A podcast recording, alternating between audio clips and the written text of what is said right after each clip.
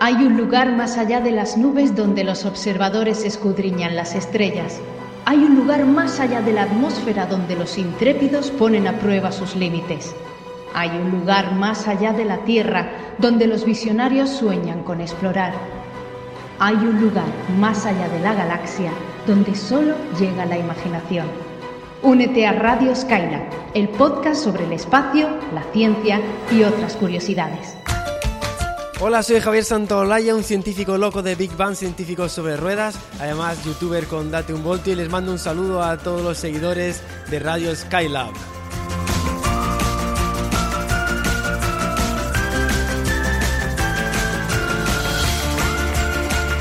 Hola cosmonautas, tras este periodo de hibernación regresamos con el programa eh, número 4 de Radio Skylab, el podcast sobre el espacio, la ciencia y otras curiosidades. Y como todos los programas, vamos a hacer la ronda de presentación. Tenemos aquí a Cavi, Cavi Paso, de Mola Saber. Hola, ¿qué tal? ¿Cómo estáis? Tenemos a Daniel Marín, de Eureka. Hola. Hola, ciudadanos del cosmos. Tenemos aquí también a Víctor Manchado, de Pirulo Cósmico. Hola, ¿qué tal? Bienvenidos. Y yo soy Víctor Ruiz, de Infoastro. Bien, pues para este programa les tenemos preparados unos buenos contenidos. Eh, eh, vamos a empezar con una sección de retroalimentación con comentarios de los oyentes. Seguiremos con un comentario sobre Naucas Bilbao 2016.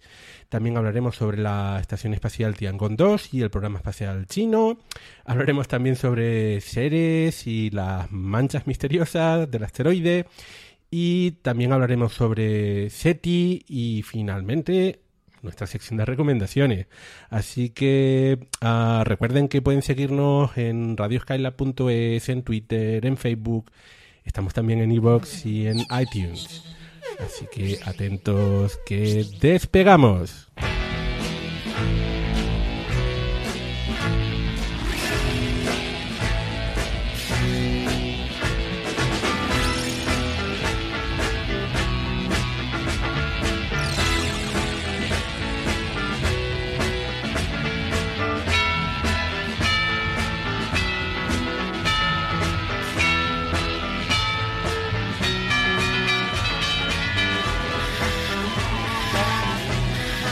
Vamos con la sección de retroalimentación.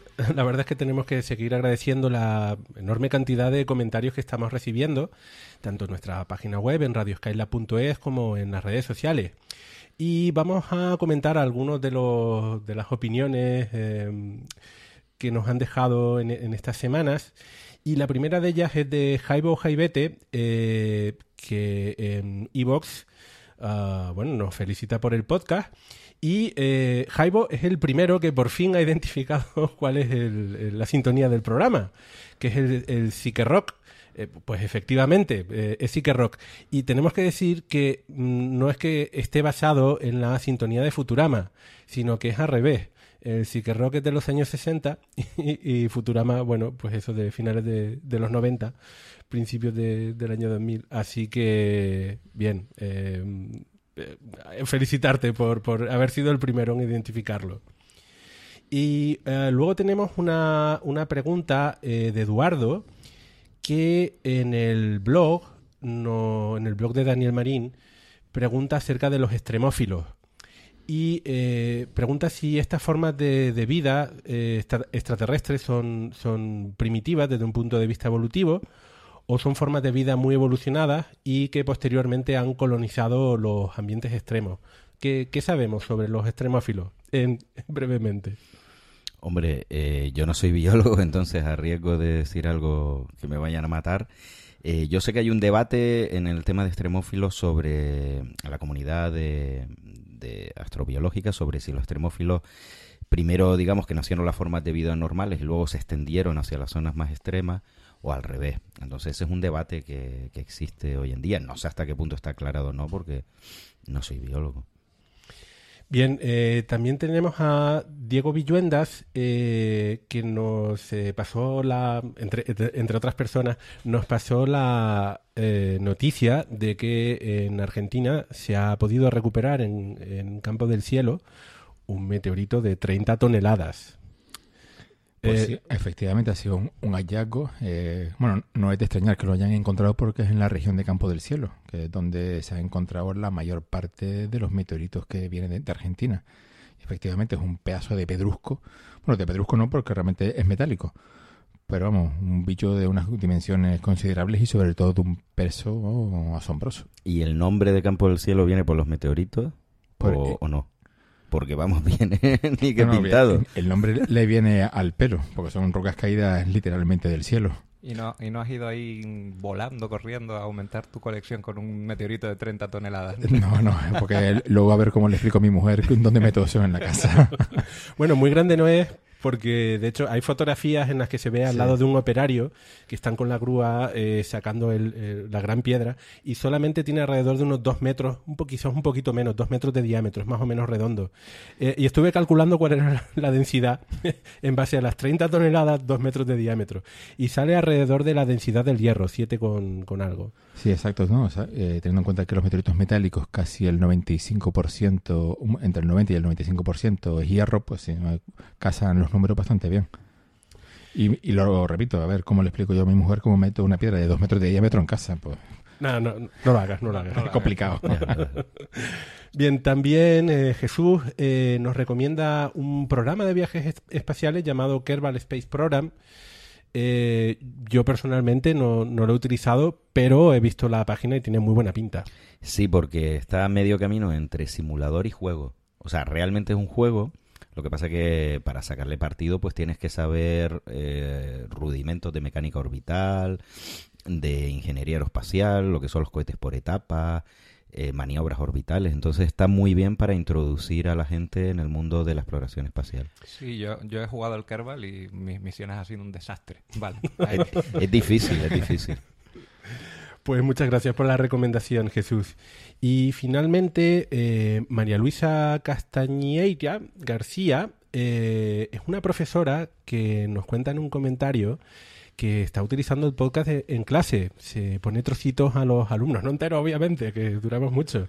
Así que, bueno, muchas gracias, María, por, por eh, la utilización educativa del programa. Y por supuesto esperamos las preguntas de tus alumnos. Aquí, aquí nos tiene. Así que ya saben que pueden dejarnos más comentarios en nuestra página web en radioskylab.es o también en Twitter utilizando la etiqueta radio, perdón, rskylab. Eh, hashtag, como dicen por ahí, rskylab. Los esperamos. Gracias.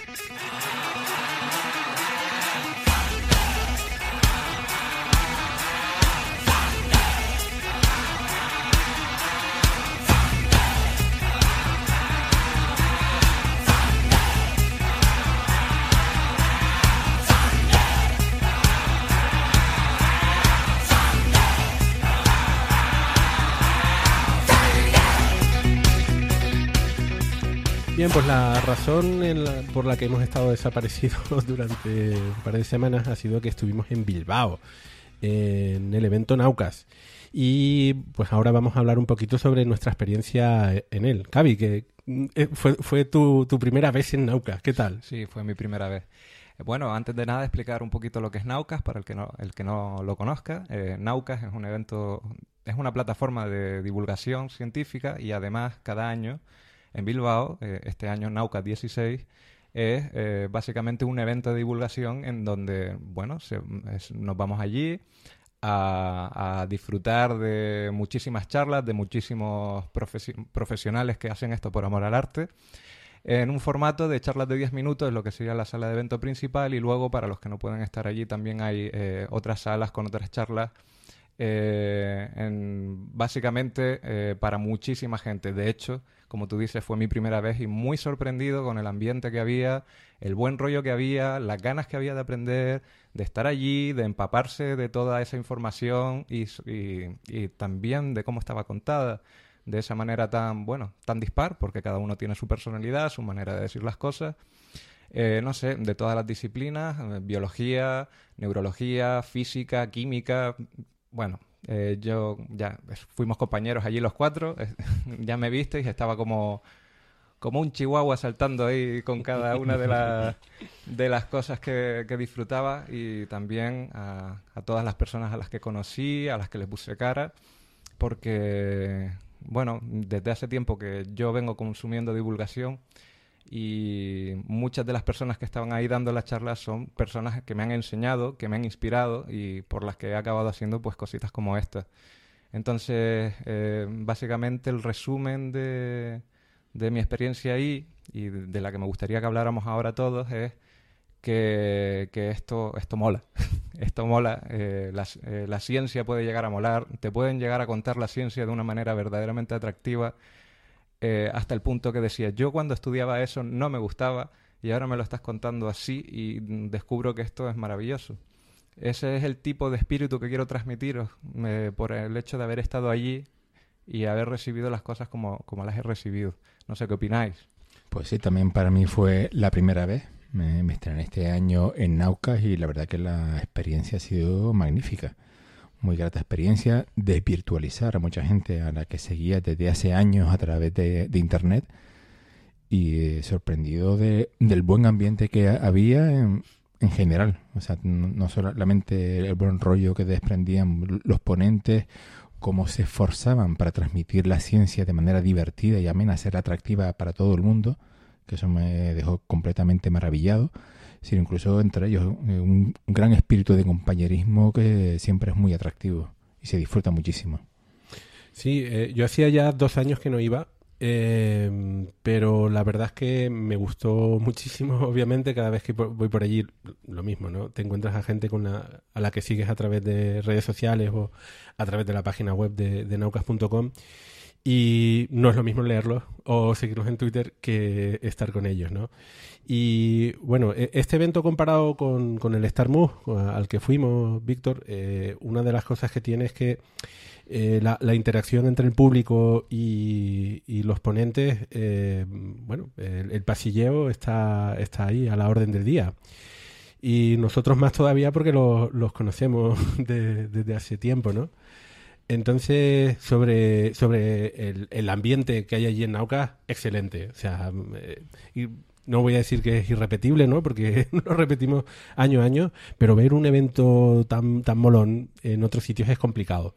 No, y una cosa que esta era la sexta edición, yo he ido a todas menos la del año pasado, y cada año uno piensa que va a ser irrepetible, como tú dices, y sin embargo, pues sí, se repite y hasta se supera en determinados aspectos, o sea, que es muy recomendable. Eh, vale la pena eh, volar hasta allí y recibir un rayo, como nos pasó, que esto tenemos que contarlo, que sí, que estábamos en el vuelo y nos cayó un rayo y cayó en el motor. Y salieron chispas y lo que creemos que es fuego y un resplandor y un montón de, de adrenalina y, y, perdónenme la expresión, y de caquita, porque, porque no, yo personalmente sí, sí, no. me, me, acojoné. La anécdota que de hoy y, y, a pesar de todo, vale la pena ir a Nauca. Bueno, eh, estamos, estamos celebrando estos días el, el aniversario de Faraday. Bendito eh, sea Faraday. Tú y tu jaula. Hay que, hay que explicar, al menos en un minuto, que es una jaula de Faraday. Se lo merece, ¿no? Daniel, ¿cuál es, ¿cuál es, el principio de, de, la jaula de Faraday? ¿Por qué el rayo no es absorbido por el, por el avión? Bueno, el avión está formado principalmente por metal, entonces la corriente eléctrica pasa por las superficies metálicas, pero no pasa al interior de, la, del avión, ¿no? El potencial eléctrico dentro es cero y no afecta, sale otra vez. Eh, bueno, eso es la teoría, eso es la teoría de la jaula de Faraday. Luego la realidad a veces sí que afecta a la electrónica y a la aviónica de, de los aviones, ¿no? Pero en este caso aterrizamos, que fue lo importante. Bueno, la verdad es que debió ser espectacular visto desde la distancia, ¿no? Porque cuando se ven por ahí algunas imágenes o algunos vídeos a través de YouTube es impresionante como... Y eso, el rayo no se queda en el avión, el rayo continúa y... Yo lo que sé es que eh, yo, yo no estaba sentado con ustedes, yo estaba sentado al lado del motor y yo sentí una explosión. Yo ni jaula de Faraday, ni rayo, ni nada. Yo sentí una explosión y luego vi llamas del motor, con lo cual eh, durante unos minutos, eh, digamos que lo pasé bastante mal. Sí, no, se, se, pasó bastante mal. Eso de ver ahí a gente llorando, otros rezando y demás, y de tu contra, pues no, no me digas que esto va a terminar aquí. Afortunadamente, gracias a Faraday, de nuevo, bendito seas, gracias a tus aulas y también gracias a Airbus, que fabrica muy bien los aviones. bueno, eh, habla, a, hablamos antes del espíritu de, de Nauca, eh, después del sustillo del, del rayo en el avión una de las cosas que a mí me gustó mucho fue cómo nos recibieron eh, los compañeros sevillanos eh, en, en Nauca. Eh, hola Eugenio, eh, porque bueno, se lo tomaron esto muy, muy a risa, le quitaron em, toda la gravedad que tenía, que bueno, tampoco fue nada del otro mundo, estamos aquí. Y, pero bueno, que, que genial, ¿no? Porque, porque es el espíritu justamente de Nauca eh, que comentaba. Eh, yo creo que hay algo que no es similar a otros eventos y es que hay una pasión por la divulgación que no ves en otros lugares. Es decir, puedes ir a una conferencia, por ejemplo en StarMove, en las que hay gente que vive la ciencia, pero una cosa es vivir la ciencia y otra es vivir la divulgación.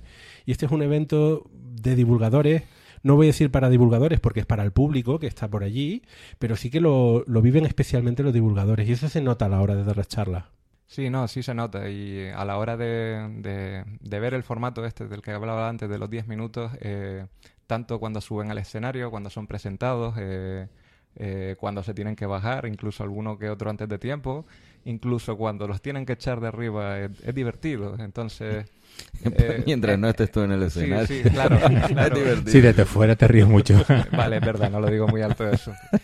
Pero- Bueno, de, de los que estuvimos aquí, de hecho, quien estuvo en el escenario fue Daniel. Eh, Daniel, tuviste una de esas charlas de 10 minutos en las que hablaste de los exoplanetas de ciencia y ficción. Eh, bien, ¿no? Sí, la verdad es que no es la primera vez que he dado la charla en Naucas, pero sigue siendo algo, una experiencia bastante intensa. Es, es un reto da- Es dar, un reto porque dar una charla en 10 minutos. primero el formato es muy complicado. Dar 10 minutos es una cantidad de tiempo que puedes explicar algo bastante bien, pero evidentemente es poco tiempo. Entonces es muy complicado preparar una charla en 10 minutos que sea interesante y que se adapte a tu forma de ser. Y luego, aunque uno esté acostumbrado a dar charlas, impone pues la, la sala de más de 500 personas y saber que está en streaming. Entonces es un reto que sí es interesante, evidentemente. Y además eh, de la charla, estuviste en una entrevista a Pedro Duque, el astronauta español. El único astronauta español por ahora.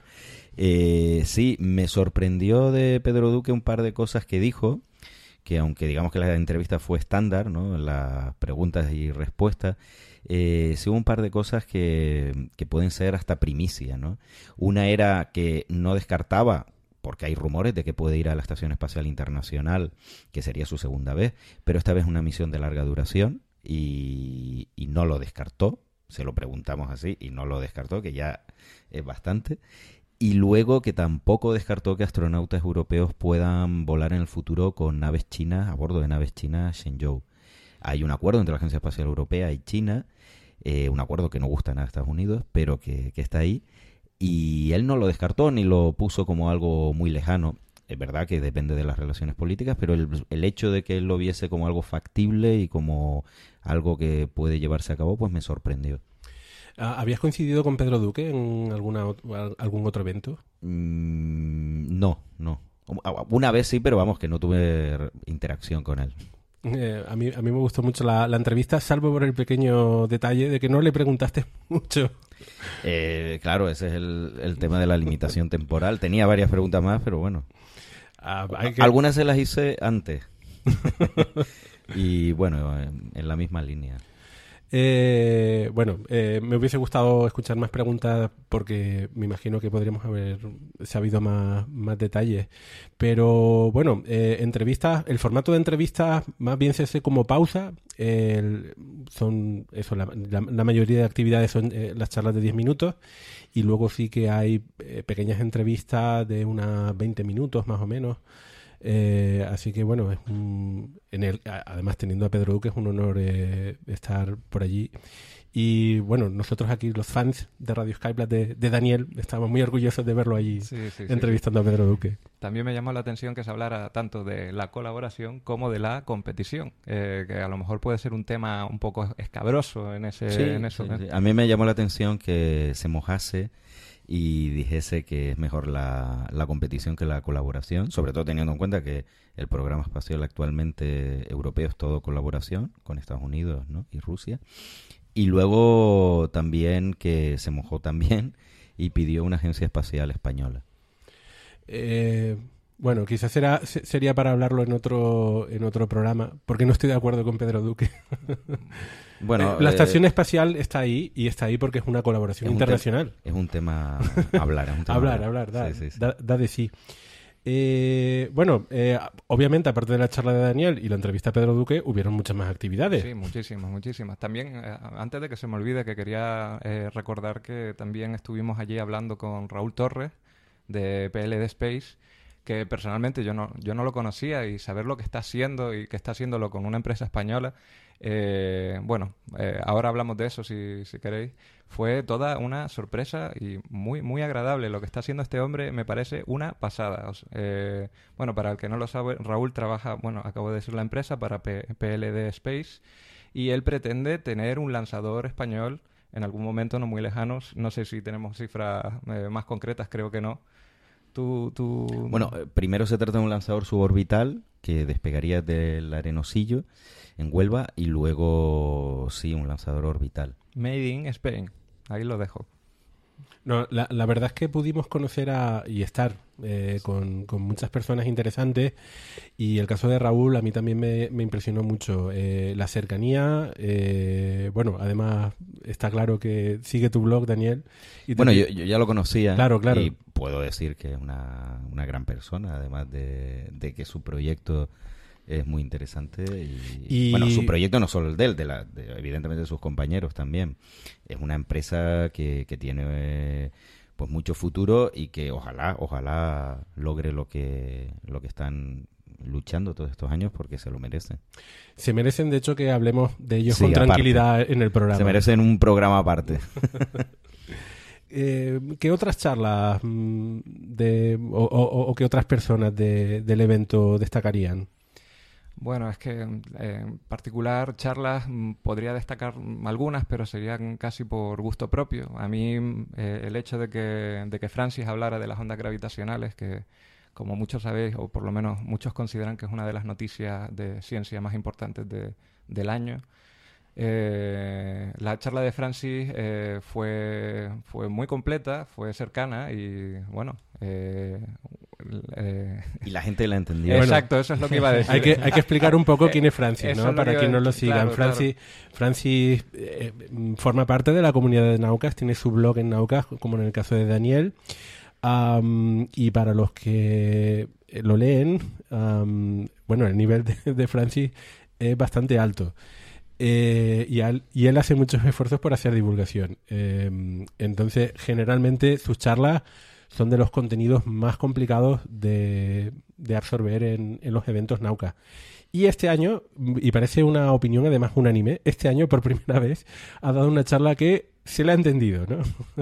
Eh, no- y, y además sobre las ondas gravitacionales, estuvo muy interesante. Y no solo entenderlo, sino cuando él estaba describiendo qué significaba observar ondas gravitacionales, que era el hecho de que se había abierto una nueva astronomía y que eso significaba, o por lo menos lo que habíamos observado, que eran dos agujeros negros rotando a una velocidad ah, muy, muy elevada, rela- velocidades relativistas, y que eran uno de 30 masas, otro de 35 masas, que se convertían en uno de 63 y luego el resto de la energía, que eran tres masas solares, se iba en forma de onda. Es que, y que todo eso ocurría en milésimas de segundo, no, no me acuerdo bien eh, el espacio temporal, eh, es que te quedas como que épico que y, y eso está pasando y lo hemos visto no no es ciencia ficción es ciencia es ciencia en mayúsculas por eso destaco la charla no solo porque eh, se entendió sino porque de alguna manera además eh, me pareció que era mm, apasionante Y porque, como él dijo en la charla, va a ser el premio Nobel de Física del año que viene. sí claro claro Sí, es sí, que vamos no me extraña Sí, sí. Kip Thorne se lo va a llevar, uno de ellos. Víctor, ¿tú des- destacarías alguna charla? Uf, ¿Con cuál me quedaría? Fueron muchas y muy, muy buenas. A mí realmente es que disfruté prácticamente de todas. No sabría quedarme con alguna. Eh, es que te digo, todas. Las de biología me gustaron muchas, de física, de, de matemáticas, es que todas fueron fantásticas.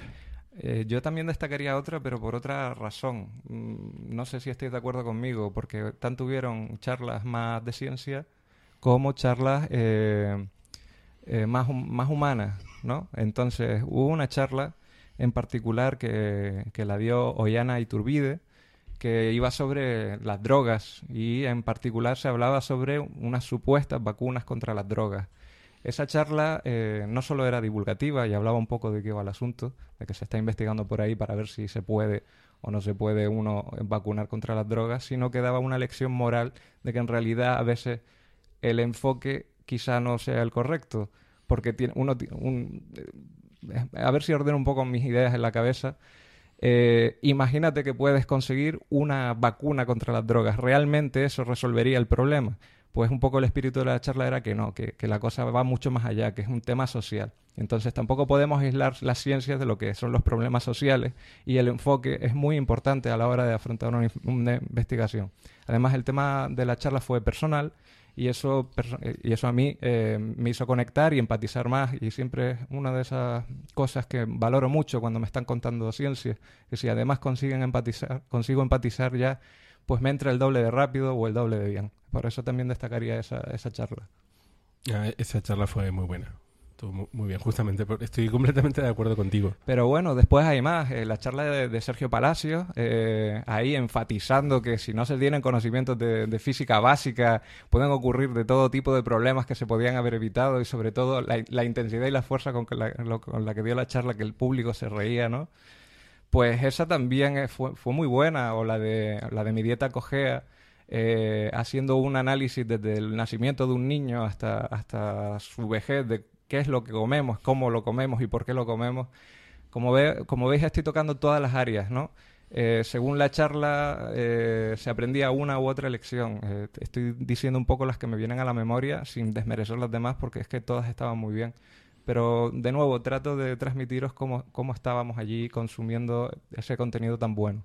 Bien, pues está claro que fue un, un, evento estupendo y además muy provechoso porque al finalizar el, el, la charla, en el último día, la última noche, eh, tenemos ya dos nuevos colaboradores de Naucas, ¿no? Eh, tanto Cavi como Víctor Manchado ya forman parte de, de la, de la comunidad de Naucas y se vinieron a la cena, incluso de colaboradores. Genial, ¿no? Felicidades. gracias, gracias. gracias al rayo. Estamos entusiasmados. Tienen superpoderes ahora de divulgadores. El rayo nos ha electrificado. Estamos on fire. como Pikachu. También fuimos al karaoke. No sé si eso sirve de algo, pero... No, no, eso no. Eso no, eso no. Censura, censura. que tenemos una familia que respeta. Siguiente tema.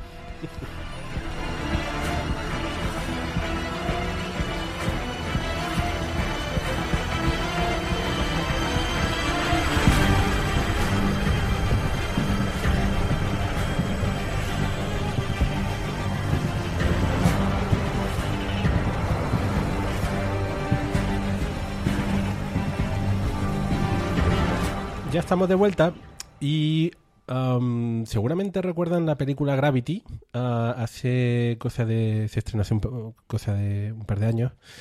Eh, y sin, querer hacer un gran spoiler, en Gravity, en determinado tiempo, en determinado momento de la película, ocurre algo muy interesante y es que por allí mm, llega un astronauta, eh, aunque la estación espacial mm, Tiangong está, está en un momento crítico porque realmente está mm, reentrando en la atmósfera, ¿no? Y en las noticias de esta semana, pues tenemos, tenemos algo similar, ¿no? Parece un déjà vu o una copia de lo que ha sucedido en la película. Eh, realmente tenemos dos noticias relacionadas con el programa espacial chino, con sus estaciones espaciales, porque por un lado eh, ya se sabe de forma oficial que la Tiangong 1 en algún momento de 2017 va a reentrar en la atmósfera y va a ser una reentrada no controlada. Y por el otro lado tenemos el lanzamiento de Tiangong 2. Eh, Daniel, ¿qué nos puedes comentar? Bueno, con respecto a la reentrada de Tiangong 1, digamos que ya se sabía, como tú dices, ahora ha sido de forma oficial, eh, pero bueno, se sabía que iba, que iba a reentrar. Eh, pero realmente lo importante es que efectivamente China ha lanzado su segunda estación espacial, que es la Tiangong 2, Palacio Celeste 2, que los nombres de las naves espaciales chinas son así muy, muy sonoros y muy eh, inspirativos, ¿no? Y, y, bueno, pues se ha logrado poner en órbita y ahora está a la espera del acoplamiento con la primera tripulación y aparentemente única, que va a ser la que vaya a bordo de la nave Shenzhou 11, que por cierto Shenzhou, que es la nave tripulada de China, significa navío de los dioses o navío divino. Y va a llevar dos astronautas chinos que van a pasar un mes a bordo de la Tiangong 2 y van a batir el récord de permanencia chino que hasta ahora pues era unas pocas semanas. Así que bueno, una misión muy interesante de cara al futuro del programa espacial chino que quieren construir una estación espacial de gran tamaño. Eh, el año que viene se va a acoplar también con la Tiangong 2 la nave Tianzhou 1, que significa también navío celestial. Y este es un carguero, es una nave que transporta carga. Claro, eh, para poder acoplarse, la Tiangong 2 solo tiene un puerto de acoplamiento, entonces para poder acoplarse no puede haber nadie dentro de la estación, así que la tripulación de la Shenzhou 11 ya no estará pero sirve como ensayo para, sobre todo para la futura estación espacial china de gran tamaño, para traspasar combustible. Entonces van a probar este nuevo carguero de 13 toneladas, que de hecho es más grande que la propia estación espacial Tiangong 2, que tiene 9 toneladas, y van a probar este sistema, que por ahora solo la Unión Soviética y Rusia han transferido combustible a una estación espacial de forma automática. Y es un paso muy importante para 2018. En 2018 China va a lanzar el módulo central de la gran estación espacial que estamos hablando, que se va a llamar Tianhe, y va a lanzar también una tripulación, que va a ser la de la, Shen, la de la Shenzhou 12, parece ser, aunque todavía no está confirmado. Y entre 2020 y 2022 le va a añadir dos módulos más a esta estación. Al final tendrá una estación espacial de 60 toneladas, comparado con las 9 toneladas de la Tiangong 1 y Tiangong 2, una diferencia enorme. Y una estación espacial que se parece mucho a la Mir soviética de, los años 80 y 90, por eso se le llama la Mir China. Y China quiere abrir eh, esta estación a otros astronautas de otros países. Así que digamos que, bueno, ahora el programa espacial chino tripulado, que ha ido muy despacito, parece ser que en estos años va a coger carrerilla y por lo menos en cuanto a misiones en la órbita baja vamos a ver bastante más. Seguramente hay algunos oyentes que al leer las noticias sobre la reentrada de la Tiangong 1 estén preocupados. Eh, ¿Hay, alguna preocupación? No, para nada. Eh, a ver, no para nada, porque estadísticamente la Tierra es muy grande y evidentemente, como es una reentrada no controlada, cabe la probabilidad de que a uno le caiga en la cabeza. Pero es muy poco probable. Eh, de todas formas, todos aquellos que vivan por encima o por debajo de la latitud 41 no tienen nada que temer porque no, no les va, no puede caer. Y el resto, pues bueno, eh, han caído etapas de cohetes del mismo tamaño o casi iguales de forma relativamente rutinaria y no pasa nada, se desintegran y lo que llega a tierra son pedazos, evidentemente. Puede sobrevivir a la reentrada un tanque de combustible o algún elemento más grande y que te caiga en la cabeza. Por ser probable, eh, pues puede ocurrir, pero por ahora nunca ha pasado. Por eso lo ideal es que las reentradas sean controladas. O sea, que se enciendan los motores cuando el, el satélite, en este caso la estación espacial, pueda ser desorbitada sobre una zona de, del planeta, pues que no afecta nada, como normalmente las naves de carga lo hacen sobre el Pacífico. Y no hay, no hay ninguna Sandra Bullock dentro de la estación espacial, no. No, que se sepa. que se sepa, no hay ningún chino dentro. Ninguno que lo haya metido de contrabando. A lo mejor hacer un pequeño apunte para los que no estén familiarizados con la jerga astronáutica. Entrada en la atmósfera no controlada quiere decir que se va a hostiar básicamente. bueno, los que ya han visto la película recordarán cómo es la reentrada de la, de la estación y los que ya han visto también eh, imágenes de la Mir, por ejemplo, cuando, cuando reentró, se, se va mm, dividiendo en trocitos más pequeñitos y cada uno de ellos reentran en la atmósfera. Mm. debe ser espectacular, al menos, ver la reentrada, ¿no? Hombre, sí, tiene que ser muy bonito, por lo menos. ¿Existe alguna forma de predecir con cierta antelación dónde va a caer? Eh, no hasta días antes de la entrada. Una reentrada no controlada depende mucho de la actividad solar, porque la actividad solar afecta a su vez a la atmósfera superior y la, los satélites entran por la fricción con la atmósfera superior. Entonces, hasta pocos días antes no se sabe, y a veces horas. ¿Y por qué lanzan una Tiangong 2 si ya tenían la 1 por allá arriba y podrían haberla reutilizado? Bueno, porque esta tiene mejoras, mejoras tecnológicas y sobre todo con lo que hablábamos antes del tema de la del trasvase de combustible. Parece ser que la Tiangong 1 no tenía esta capacidad y ellos quieren probar esta técnica porque, por ejemplo, es la que se utiliza en la Estación Espacial Internacional, van naves de carga, en este caso las Progress rusas, y con sus motores elevan la órbita de la estación o bien traspasan combustible al módulo Svisda, el módulo ruso de la estación eh, estación espacial, el más importante, que a su vez tiene motores para elevar la órbita. Hay que elevar la órbita regularmente porque si no con la fricción con la atmósfera pues va bajando continuamente y reentraría en la atmósfera con el tiempo. Ah, cuando hablamos de estación espacial, generalmente nos viene a la cabeza la Estación Espacial Internacional y pensamos en algo enorme, ¿no? Porque la Estación Espacial en estos momentos es, grandísimo y, es muy brillante en el cielo cuando se, ve a simple vista.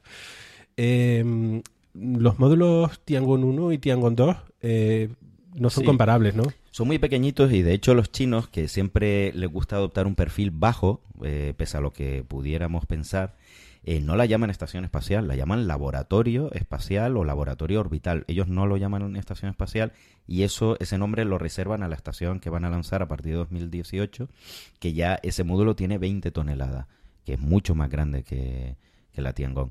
Entonces, eh, ellos no lo llaman así, pero técnicamente lo es, o sea, puede permitir el acoplamiento de naves tripuladas y van a vivir en su interior, eh, en este caso, una tripulación durante 30 días. Si Tiangong 1 y 2 no son estaciones espaciales, la Salyut, las primeras, o incluso la Skylab, eh, estación importante para este programa, eh, pues no, tampoco deberían ser consideradas estaciones espaciales. Una cosa curiosa que apareció en los medios de comunicación y por lo que tú nos has comentado es habitual, pero para mí no lo es, porque aquí no pasa eso, es que eh, cayeron uh, trozos de las etapas del cohete mm, del lanzamiento de la Tiangong 2. Por, mm, es común eso allí en China, que eh, caigan etapas eh, sobre población, sobre, la población, sí. Eh, sí, sí. sí, hay que tener en cuenta que en China tiene ahora cuatro centros de lanzamiento y todos menos uno están situados dentro de, China, ¿no? muy lejos de la costa. Precisamente una de las cosas por las cuales se sitúan los centros de lanzamiento en la costa es para evitar estas cosas. El centro más moderno, que es el Wenchang, está situado en la isla de Hainan, entonces sí da a la costa y las etapas pues caen en el mar pero todos los demás no. Este, la estación Tiangong 2 ha sido lanzada desde el centro de Zhouchuan, eh, que es de donde se lanzan precisamente las misiones tripuladas Shenzhou, y sí, pues ha caído sobre zonas más o menos pobladas.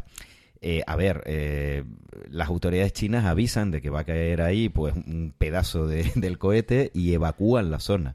Porque además estos cohetes eh, con el que se ha lanzado la, la Tiangong y con el que se lanza la Shenzhou, que son los larga marcha eh, CZ2F y también toda la familia de larga marcha, salvo los últimos, utilizan combustibles que se llaman hipergólicos, que son muy tóxicos y cancerígenos. Entonces, claro, evacúan la zona, pero claro, China es tan grande, hay, hay, tantos chinos que las probabilidades de que caiga algo eh, son muy altas. Pero es, mm. es, raro, ¿no? Porque en otros eh, lugares, en otros cosmódromos, no hay población. Es decir, se monta el centro espacial justamente en zonas despobladas, que ya lo estuvimos hablando. Claro, se montan en zonas despobladas, o por ejemplo, como es el caso de Baikonur, que está en Kazajistán, que es desde donde Rusia lanza la mayor parte de sus misiones. Eh, sobrevuela zonas pobladas, mejor dicho, se lanzan los cohetes para que no sobrevuelen zonas pobladas y las zonas de caída se eligen para que no afecta nada. Pero claro, en el caso de China, pues hay tantas poblaciones que es casi inevitable que, que caigan. Es curioso, ¿no? Porque no es un país pequeño. Hay, mucha eh, gente, pero no es un país pequeño. Hombre, se podría, yo tengo la impresión de que se podrían elegir eh, azimut de lanzamiento, trayectorias de lanzamiento eh, más óptimas que no pasasen por determinadas poblaciones, pero bueno, eh, la prioridad es la, la prioridad. yo quería transmitir una pregunta que me han hecho a mí, que en realidad es una pregunta así muy, muy general. Eh, me la han hecho, me la han hecho varias veces, porque de verdad que hay gente que se lo pregunta. ¿Para qué sirve una estación espacial? Así, pero en nivel básico. Porque dice, ¿para qué sirve? ¿Por qué, lo lanzan ahí arriba? Y es, un, es una pregunta básica, pero vamos a, responderla. Bueno, la respuesta sí que podríamos dar a bote pronto. Eh, sirve para aprender a vivir en el espacio porque una nave espacial no puede llevar los víveres y la tecnología para sobrevivir durante mucho tiempo, para que la tripulación pueda sobrevivir durante mucho tiempo. Y en una estación espacial, pues tienes que vivir, en el caso de esta tripulación de la Shenzhou 11, que va a estar eh, 30 días, pues bueno, tienen que sobrevivir durante 30 días pueden llevar los víveres eh, dentro de la nave, que de hecho la llevan, y también están dentro de la estación, pero por ejemplo, la Estación Espacial Internacional hay que suministrar víveres continuamente, tienen que limpiar, quitar el dióxido de carbono de la atmósfera, generar agua, etcétera, etcétera, etcétera. Entonces sirve para aprender a vivir en el espacio y luego ya se buscan otras aplicaciones que eso daría para varios programas discutir si vale la pena no vale la pena. Sí. Sí, porque ahí ya casi entraríamos en la, en la pregunta de para qué sirve la investigación. Es que, es que va un poco por ahí. Porque- Eh, no, como, no, como no quiero entrar en debates cada vez que me hacen preguntas así, digo, bueno, vamos, vamos a responderlo así un poco a nivel genérico, porque de verdad que hay, que hay una utilidad más a medio o a largo plazo, pero la hay, y luego hay una transferencia de toda esa experiencia al mundo en el que vivimos. Entonces, A- además de eso, también yo creo que hay que tener claro que si queremos ir a Marte o a la Luna o a donde sea, hace falta eh, estaciones espaciales. Si queremos, en el caso de la Luna, si queremos ir allí para quedarnos. Si es un viaje tipo Apolo, evidentemente no hace falta la experiencia en estaciones espaciales. Pero si queremos vivir la Luna, es necesario, porque es bastante más barato, una experiencia previa en órbita baja. Y para ir a Marte es indispensable. Eh, justamente eh, mm, no hay muchos países en estos momentos que tengan capacidad para enviar a personas al espacio, eh, que tengan la tecnología para hacerlo, tecnología propia. ¿Cuántos son en estos momentos? Dos, Rusia y China. Estados Unidos no. No, Bueno, Estados Unidos hacen dedo para que lo lleven los rusos. exactamente. Les pagan la gasolina, que está carísima, el, el billete, el billete. que cada vez es más caro. De Sí. hecho, eh, me pareció ver en uno de, de tus artículos, Daniel, que ponías una gráfica en donde se veía cómo se disparaban el coste de los billetes eh, que, co- que cobraban los rusos a los norteamericanos, porque, bueno, así es el monopolio, ¿no? Sí, se disparó el coste desde 2011, que es cuando Estados Unidos retiró el transbordador, y los últimos asientos de astronautas de la NASA, los que compró la NASA para sus astronautas en 2018, aunque para esa época se supone que debían tener ya sus naves propias, eh, salen 82 millones de dólares, o sea, cada asiento por unos 80 millones de dólares, que es bastante. De todas formas, también hay que decir que pese a que ha subido, eh, digamos que Rusia no lo ha multiplicado por 10, ni que podría hacerlo, ¿no? Teniendo el monopolio. Se ha mantenido dentro de un, un incremento constante, pero no, bueno, no sé si es abusivo, pero bueno, sí, no es abusivo. De todas formas, Estados Unidos eh, tiene la tecnología, no quiero decir, el, el transbordador eh, lo- los ha puesto en tierra, no los va a utilizar más porque son inseguros, pero sí que están desarrollando tecnología para, para enviar personas al espacio, ¿no? Le interesa tener esa tecnología. Estados Unidos está desarrollando tres naves espaciales tripuladas. Uno es la nave Orión de la NASA, que esa sí es de la NASA, pero que no volará tripulada hasta 2021 o 2023. Eh, y luego las naves privadas que ha subvencionado la NASA, que no son propiedad de la NASA, que es la CST-100 Starliner de Boeing y la Dragon V2 de SpaceX. Y esas deberían empezar a volar desde a- el año que viene. Y con tripulación, pues el año que viene y 2018. Eso es lo que quiere la NASA. Vamos a ver si lo consiguen. Si lo consiguen, el billete va a volver a ser más barato, incluso en Rusia, porque tendrá que competir otra Sí, vez. claro, tendrán que bajar el billete, pero eh, cuidado porque mm, la NASA ya pagaba a Rusia antes de la retirada del transbordador porque usaban las Soyuz como naves de emergencia. O sea, el transbordador espacial no estaba acoplado permanentemente, solo estaba unos pocos días y los astronautas americanos estaban allí viviendo. Entonces, en caso de emergencia tenían que usar la Soyuz y por eso pagaba a Estados Unidos la NASA a Rusia. Entonces, habrá que ver si las nuevas naves, se supone que sí, pero hay que demostrarlo, pueden permanecer acopladas durante suficiente, tiemp- eh, suficiente tiempo para que la NASA no tenga que pagar.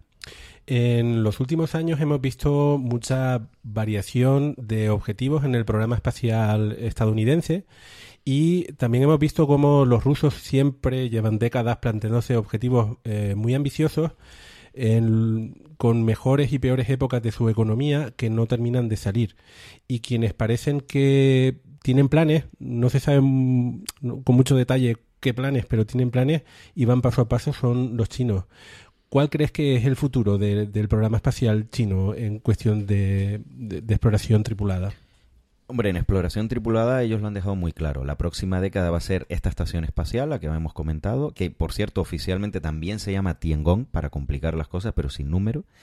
eh, y estará operativa durante toda la próxima década. Se le van a añadir nuevos módulos, esperan participación de otros países, podría ser la Agencia Espacial Europea, como comentábamos. Y ese, ese es la, el objetivo durante la próxima década.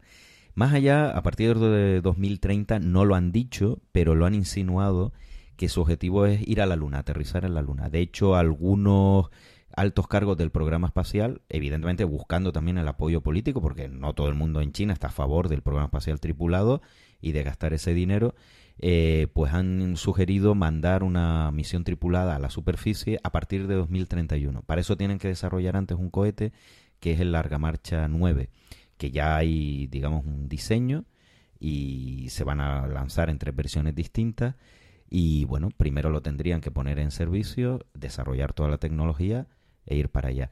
Hay que tener en cuenta también que en estos años China va a lanzar bastantes sondas a la Luna y también a Marte, pero bueno, eh, en el caso de la Luna sí que lo podemos relacionar con el programa tripulado. El año que viene se lanza la Chang'e 5, que va a traer muestras de la Luna de forma automática. Va a ser la segunda nación después de la Unión Soviética que traiga muestras de forma automática eh, de la Luna.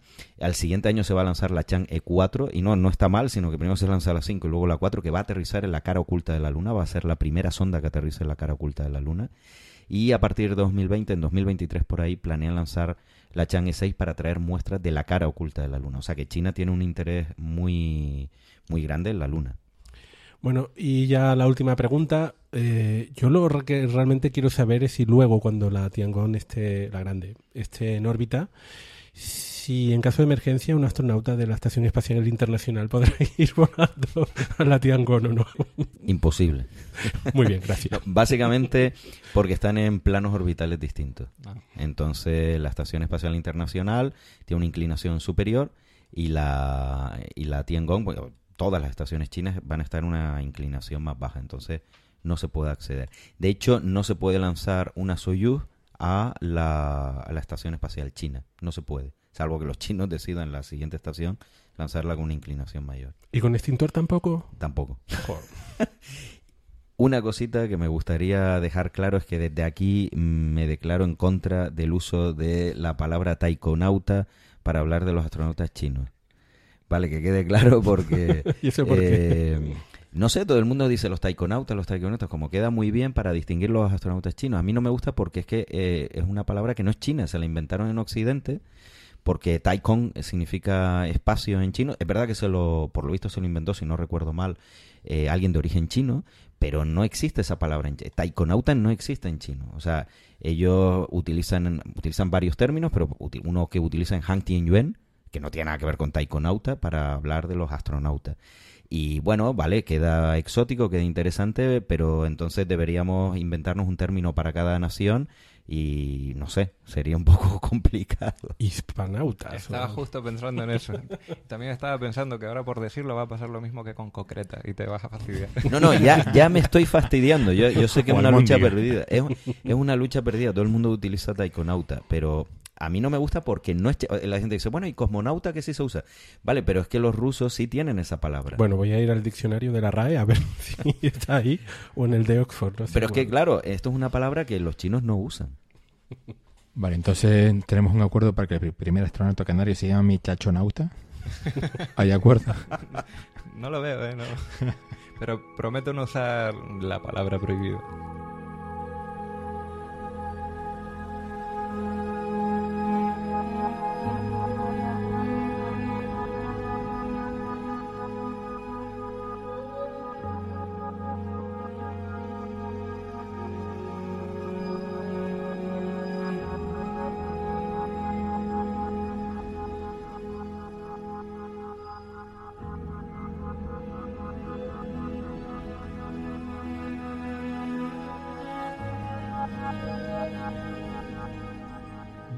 Ya tenemos la comunicación restablecida con los oyentes y vamos a hablar de Ceres y del misterio de las manchas de, Ceres.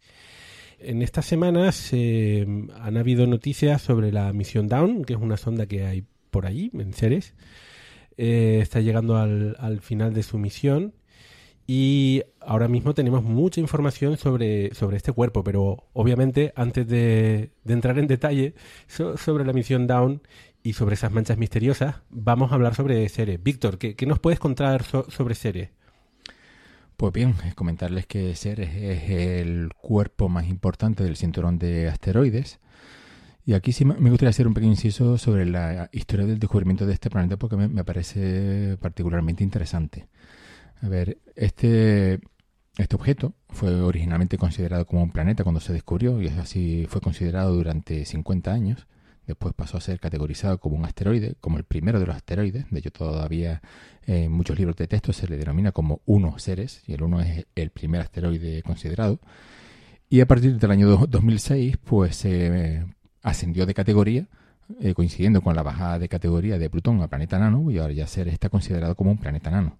Pero bueno, vamos a retotarnos un poquito al principio. Un inciso, yo creo que también, incluso antes de ser considerado planeta, durante muy breve espacio de tiempo fue considerado cometa. Así que en realidad Ceres ha tenido el, honor de tener muchos títulos. sí. Y otro inciso, yo estoy a favor, igual que antes estaba en contra del uso de la palabra taikonautos y vengo reivindicativo. y estoy en contra de que a Ceres no se le considere oficialmente asteroide. Eh, no tiene sentido que sea un planeta enano y el mayor cuerpo, al mismo tiempo, el mayor cuerpo del cinturón de asteroides. Otro día deberemos hablar el daño que está haciendo el tema de la clasificación planetaria a, entender en qué consiste el sistema solar. Seamos Dicho esto, sigamos. Eh, Víctor, brevemente, cuéntanos exactamente qué es el cinturón de asteroides. ¿Dónde está? Vale, el cinturón de, asteroides está situado entre las órbitas de Marte y Júpiter. Está compuesto pues, por cientos de, miles de fragmentos de, asteroides.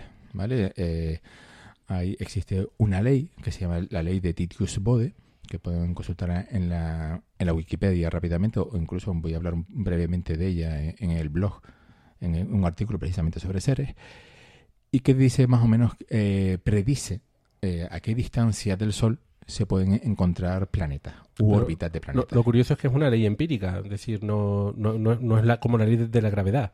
Sí, exacto. es, casi más un sistema heurístico que, otra cosa, pero es relativamente precisa hasta la órbita de Urano.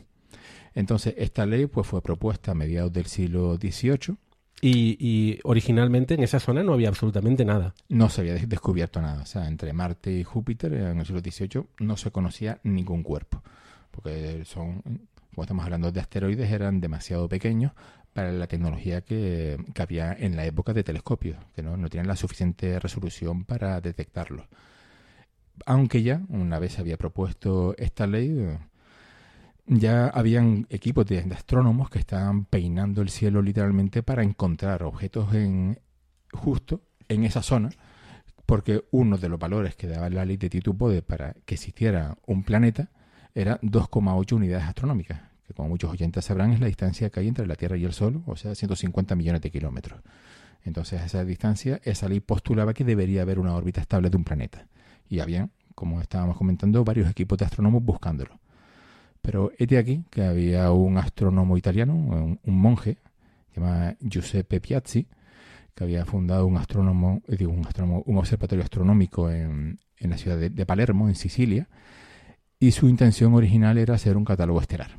Y eh, de hecho había adquirido un, telescopio bastante novedoso hecho por un inglés, Jesse Ramsey, Ramsey, que era de los más afamados fabricantes de instrumentos científicos de la época, y con y aquí que estaba este señor pues haciendo su catálogo estelar, apuntando la, posición y el movimiento de, miles de estrellas.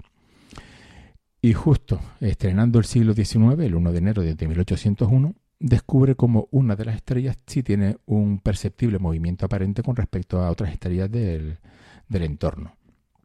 Y se da cuenta pues casi inmediatamente que ha descubierto algo, que, eh, que no es una estrella, y casi inmediatamente se da cuenta que es un planeta. Aunque, sin embargo, cuando publica los resultados en una carta a, otro astrónomo en Milán, eh, quiere ser conservador para no lanzar las campanas al, vuelo y dice que ha descubierto un cometa. Luego ya, pues, observaciones independientes de otros astrónomos y, demás, pues, realmente le dan la razón a Piazzi y se certifica que es un planeta. Eh, calculan su órbita, que es una órbita estable, y ya incluso posteriormente empiezan a hacerse apreciaciones sobre el tamaño y demás y se certifica que es un planeta. Entonces, una, una pregunta. Eh, cuando se descubre Ceres, Ceres se descubre con un instrumento, es decir, no a simple vista. Correcto, sí, con un instrumento. Mientras que Marte, eh, que está un poquito más cerca que el cinturón de asteroides, y Júpiter, que está más lejos del cinturón de asteroides, esos son dos planetas que se observan a simple vista. Efectivamente, y Entonces, son bien conocidos desde la antigüedad. Hasta Ceres, Saturno. Ceres tenía que ser más pequeñito que Marte que Júpiter, ¿no? Sí, muchísimo más pequeños. De hecho, el diámetro de Ceres es de 945 kilómetros aproximadamente. O sea, estamos hablando de cuerpos...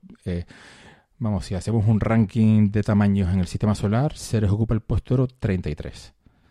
O sea, hay muchas lunas que son muchísimo más grandes que Ceres. Bueno, de hecho, la nuestra. Nuestra luna tiene 3.400 kilómetros de diámetro aproximadamente y Ceres no llega a 1.000. O sea, Ceres Claro, realmente un cuerpo pequeñito. En aquella época no podían conocer el diámetro de Ceres. Exactamente, no tenían la tecnología adecuada para poder apreciar el tamaño de- del planeta. Del, bueno, sí, del, por aquel entonces sí era un planeta. Ya luego, a, mediados del siglo XIX, a, a raíz del descubrimiento de otros objetos en el cinturón de asteroides, como fueron los asteroides Vesta, Palas y, y otros más, pues ya dijeron, no, aquí esto, Ceres no está solo, está acompañado por otros objetos más. Y se creó el término asteroide para definir todos esos objetos que estaban entre las órbitas de Marte y Júpiter. En toda esa zona, que la llamamos el cinturón de asteroides, lo hemos hablado ya en otras ocasiones. eh, cuando hablamos de asteroides se nos viene a la mente lo que pasa en la guerra de las galaxias, ¿no? Eh, pero sí, efectivamente, la mayor parte de, de asteroides son cosas muy pequeñitas, ¿no? De unos pocos kilómetros de diámetro, eh, amorfas. Sin embargo, Ceres no es así. Sí, es lo. Quizás el rasgo más característico de Ceres es que es redondo, es- tiene forma esférica. De hecho, es el único cuerpo del cinturón de asteroides con forma esférica. Y por eso es por lo que eh, muy probablemente se le haya categorizado como planeta nano, porque cumple con una de las normas que ha decidido la Unión Astronómica Internacional para que un planeta sea considerado como tal, que tenga una forma más o menos esférica y Ceres la tiene. En- en- Entonces, ¿cuál es la definición de planeta enano? ¿Cómo, ¿Cómo Ceres pasa de ser un asteroide a un planeta enano? Bueno, pues eso fue en agosto de 2006, un simposio de la Unión Astronómica Internacional en Praga, que eso fue a raíz del descubrimiento de planetas transneptunianos como Sedna, eh, Quaoari y demás. Y se dan cuenta pues que tienen un jardín tremendo porque tienen pues más de una docena de planetas en el sistema solar y casi do- dos docenas. Y dice, pues aquí o ponemos orden o esto se nos va a ir de las Bueno, manos. ba- básicamente lo que pasa eh, con, con la definición es lo mismo que le pasó a Ceres. Ceres al principio era un planeta y al final pasa a ser un asteroide porque realmente había un- muchos cuerpos en su misma órbita. Y lo mismo sucede con Plutón, que se empiezan a descubrir un montón de objetos ah, en esa zona, que también es un cinturón, ¿no? El que cinturón comparten la órbita. Según la definición Sí. de la Unión Astronómica Internacional es que comparten órbita. Claro. Sí. O sea, eh, Ceres no puede ser un planeta porque, aunque es redondo, por simplificarlo un Y poco, orbita el Sol. y, y orbita el Sol, eh, No tienen la masa suficiente como para, para, para haber limpiado su órbita de ¿no? otros cuerpos. Hay otros cuerpos, que efectivamente. es la tercera condición que pone la Unión Astronómica Internacional para que un planeta sea considerado como tal. Claro, es una definición, como todas, eh, muy subjetiva, porque no pone un criterio de fericidad. Feres no es absolutamente esférico, perfectamente, porque, vamos, ni la Tierra lo es. Eh, limpiar la órbita, Júpiter no ha limpiado su órbita, están los asteroides troyanos. ¿Qué pasa? Que hay un criterio diferencial. De masa. Pero eso no está en la definición de, Bueno. de la UAI, e implícito, está implícito. A ver, eh, a mí me parece muy bien, yo estoy a favor de la introducción de Planeta Enano, pero lo que sí, esto casi lo mejor dejamos para otro programa, pero lo que insisto es que no deberíamos ceñirnos eh, a estas definiciones. Las definiciones, estas clasificaciones son clasificaciones humanas que a la naturaleza le dan igual y que si por ceñirnos estas clasificaciones como si fuera eh, un texto legal no vemos más allá, pues eh, creo que dificultan más que aclaran. Por ejemplo, si no vemos que Ceres es el mayor asteroide, el mayor asteroide del el cinturón de asteroides, y lo era hasta 2006, y como en 2006 se ah, no, no, ya no es un asteroide, es un planeta enano, ya no podemos decir que es un asteroide. Eso me parece absurdo. Es el mayor asteroide. Y si no lo vemos, tenemos un problema y entonces lo que falla es la clasificación. Porque en la naturaleza es el mayor asteroide del sistema del, del cinturón de asteroides. Bueno, se resuelve cambiando la definición de asteroide, pero sigamos con Ceres. Eso es lo que quiere Alan Stern, por ejemplo. Cambiar la definición de planeta enano y muchos otros astrónomos. Ahí estoy con él. Bien, entonces Ceres eh, es un asteroide o, no, eh, pero está en el cinturón de asteroides y sin embargo no es como el resto de asteroides, no es una pequeña roca amorfa, ¿no? sino que es casi un mundo, es, redondo. Eh, ¿Qué nos puedes contar más sobre, sobre Ceres, que parece más un planeta que, un asteroide? Pues sí, ciertamente eh, aún repitiéndome con respecto a otras cosas que, que he comentado en otros programas, es un mundo muy, muy interesante. Porque tiene, eh, se considera que, tiene una capa de, hielo en, su interior, tiene un manto de hielo de 100 kilómetros de espesor, eh, con las medidas gravimétricas que ha hecho la sonda Down, que lo está orbitando desde hace poco más de un año eh, se ha estimado que eso, pues que tiene debajo de su superficie una capa de hielo de, 100, mm, como he dicho, 100 kilómetros de espesor, que eso equivale a unos 200 millones de kilómetros cúbicos de hielo de agua. Ahí es nada. Esta cantidad, para poner un poco en contexto, es más agua que la cantidad de agua dulce que hay disponible en la Tierra. Es muchísima agua. Y es un factor diferencial con otros cuerpos del cinturón de asteroides que no tienen tal cantidad de agua. Por eso hay bastantes astrónomos que consideran que Ceres pudo haberse formado en el sistema solar exterior, donde el agua es mucho más abundante y que, bueno, por jugadas de billar de mecánica espacial, pues ha ido acercando su órbita al Sol y se ha quedado estabilizado en el cinturón de asteroides. La composición de Ceres está diferenciada, eh, igual que planetas más grandes. Sí, tiene una, composición diferenciada por capas. O tiene una, una corteza de, roca y polvo, luego tiene un manto, eh, como hemos dicho, de hielo, de, 100 kilómetros de espesor, y luego ya el núcleo se considera que es un núcleo rocoso. O sea, que, lo hace bastante interesante. Y otro dato que hace especialmente interesante y atractivo a, este protagonista que tenemos hoy, es que, que, no mucha gente conoce, es que se han detectado geysers de vapor de agua en Ceres tiene una tenue atmósfera con trazas de vapor de agua y se han detectado geysers no tan espectaculares como los de Encélado, pero sí se han hecho cálculos del flujo de, vapor de agua que puede salir de, de, Ceres y se ha estimado en unos 6 kilos de vapor de agua por segundo.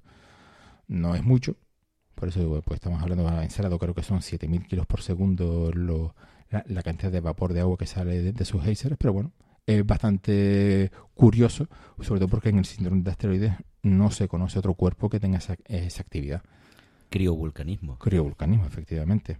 De hecho, también en Ceres la sonda Dawn ha descubierto un, antiguo criovolcán de 5 kilómetros de altura. Y es muy, muy interesante. la montaña más alta de La montaña más alta de, de Ceres.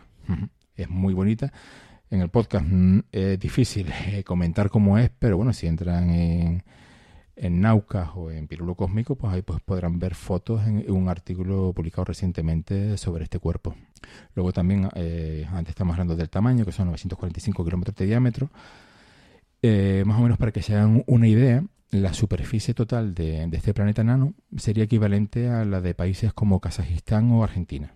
Son unos 2,7 millones de kilómetros cuadrados como casi como una buena parte de, su peso es agua, aproximadamente el 25%, quizás un poquito más, tiene una densidad bastante baja, es aproximadamente la mitad de la densidad de la Tierra.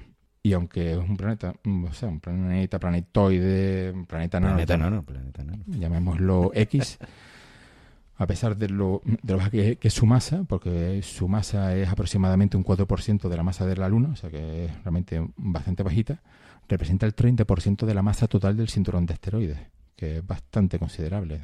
O sea que es grande con respecto al resto de los cuerpos, pues sí, y en condiciones. Bien, hemos estado eh, citando a la misión Down, es una misión de, es una sonda de la NASA que llegó a Ceres en el año 2015 y que nos ha estado enviando fotografías espectaculares de la superficie de Ceres. Eh, lo que ocurre es que un poquito antes de llegar, en febrero de 2015, eh, empieza a hacer fotografías de algunas zonas mm, que llamaron muchísimo la atención porque eran mucho más brillantes que el resto de la superficie, eran, eran unas manchas. Y no había una explicación clara de qué es lo que era.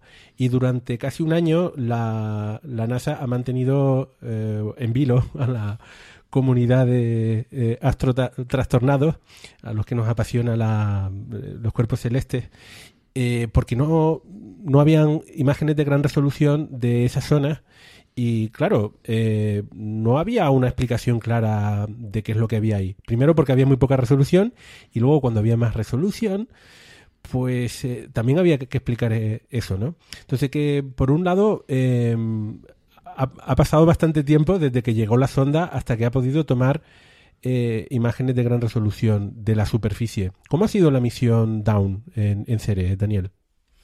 Eh, bueno, la misión se fue acercando lentamente, como tú dices, y por eso se pudo ir viendo poco a poco lo que es la superficie, eh, porque utiliza propulsión iónica, que es una propulsión muy eficiente, lo que ha permitido que Down venga de orbitar, no solo de pasar, sino orbitar el asteroide Vesta y se dirija a, a Ceres. Y ha sido una aproximación muy lenta, luego entró en órbita y se ha ido aproximando cada vez a órbitas más cercanas, hasta esta última, que es la órbita la que se llama LAMO, de poco más de 300 kilómetros que la órbita definitiva, y se va a quedar ahí porque es una órbita estable, porque la NASA no quiere que choque contra la superficie, pues como ha dicho Víctor, que haya, que hay hielo, eh, los protocolos de descontaminación y de contaminación planetaria prohíben que la sonda se pueda pueda chocar con la superficie y por lo tanto no ha sido hasta la última etapa de la misión, hasta los últimos meses del año pasado que hemos podido ver en alta resolución las manchas blancas y el resto de, de la superficie. Hay que tener en cuenta que, la superficie de ser es muy oscura, el albedo, la, reflectividad muy, muy baja, es casi como el carbón. Entonces estas manchas, eh, por comparación, son muy, muy brillantes, pero claro, aisladas no, no lo son tanto. Eh, en principio se pensaban que podía ser hielo, pero claro, el hielo a la distancia de Ceres, a la distancia que está Ceres del Sol, se sublima, ¿no? Se sublima, no es estable, salvo que haya un flujo continuo, ¿no? Que si hay criovulcanismo, pues puede haber. Y bueno, eh, por eso no ha sido hasta el final cuando la sonda Down no ha podido aportar bastantes datos para que comprender Ceres. Además, eh, ahora Víctor hablará un poquito más del tema, pero Ceres ha desconcertado mucho a los científicos. Lo esperaban de una forma y ha sido de otra forma bastante distinta. Y como todo lo que se observa por primera vez, que no cuadra con lo que esperábamos, eh, han tardado mucho en descifrar, y todavía están en ello, en descifrar ese puzzle porque no hay cosas que no, no cuadran muy bien. Y precisamente el misterio de las manchas blancas también ha tardado porque ser es una misión de bajo coste y la instrumentación está limitada. No hay un espectrómetro buenísimo y maravilloso a bordo de 8 toneladas que permita eh, distinguir claramente esta sustancia. Entonces ha sido un poquito de comparar con muchos espectros y ver, pues según la misión termal, eh, qué sustancias podrían ser. ¿no? Entonces por eso ha tardado más. Cuando observamos la superficie de Ceres con las buenas las espectaculares imágenes que ha ido enviando eh, la sonda Down, lo que vemos es una superficie muy craterizada, con muchísimos cráteres.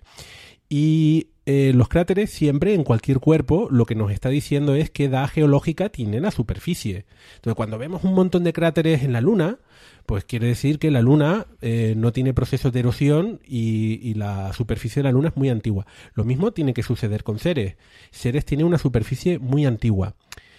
Entonces, con lo que estás diciendo de las zonas brillantes, si las zonas brillantes fueran material como el agua que se sublima, no debería existir en la superficie, porque la superficie es muy antigua.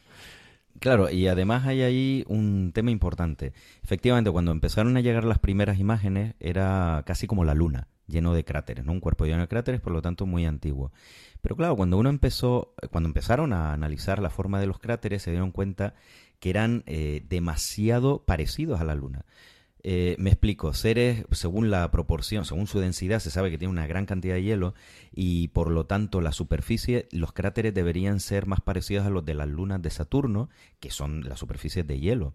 Y sin embargo no era así. Eran, mm, esto no puede ser hielo puro, tiene que haber roca. Y de hecho ahora sabemos que la corteza tiene más roca, mucha más roca, o lo que es lo mismo, menos hielo de lo esperado. Y eso eh, trastocó a los científicos porque todos sus modelos de diferenciación de, de, seres y tal, pues mm, les chocó muchísimo, ¿no?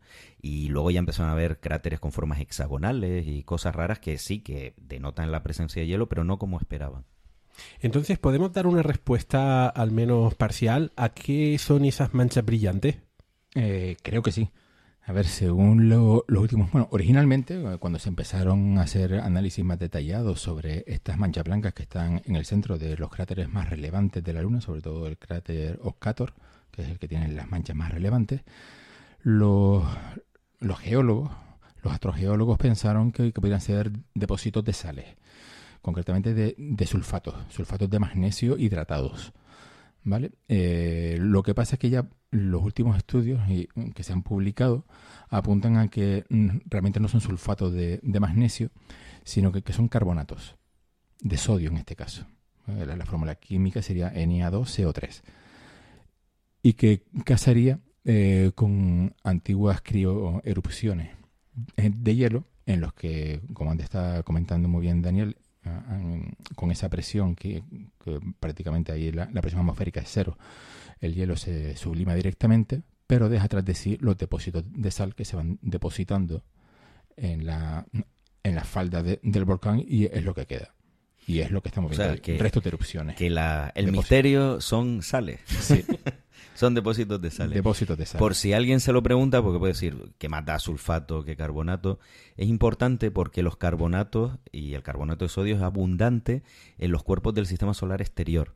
Entonces, el que sean al final estas sales parece ser, porque como hemos dicho, no hay un espectrómetro muy bueno a bordo, bueno, no hay un espectrómetro como tal, a bordo de Down, eh, salvo el de rayos gamma, que ahí también están viendo esos datos, pero es más difícil de interpretar, eh, pues esta sustancia es muy rica, es muy abundante, perdón, en el sistema solar exterior y eso refuerza la teoría de que efectivamente Ceres se formó, como pues, decían determinados modelos, muy lejos del Sol. Entonces, eso es no solo que sean sales, sino que sea carbonato de sodio, es interesante por eso.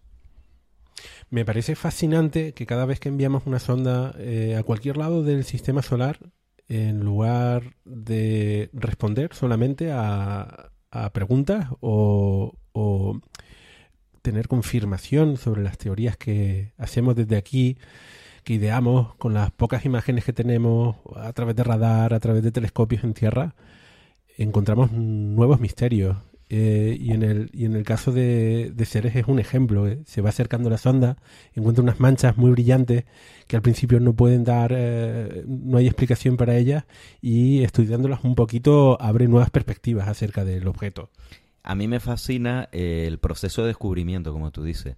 O sea, eh, primero se estudia Ceres desde tierra con, con telescopio. El telescopio espacial Herschel de la Agencia Espacial Europea descubrió vapor de agua alrededor de Ceres y por lo tanto, pues se suponía eso, que había criovulcanismo y todo el mundo eh, esperaba que cuando Down llegase a Ceres viese un mundo pues con mucho hielo en la superficie, con volcanes de hielo tipo encélado y de repente vemos como una segunda luna. La gente se quedó, sobre todo los científicos de la misión, se quedaron como, ¿y esto qué es? Y claro, luego investigando, pues han visto que eh, no hay esos volcanes de hielo tan claros, pero sí que hay criovulcanismo, aunque todavía está por establecer su intensidad.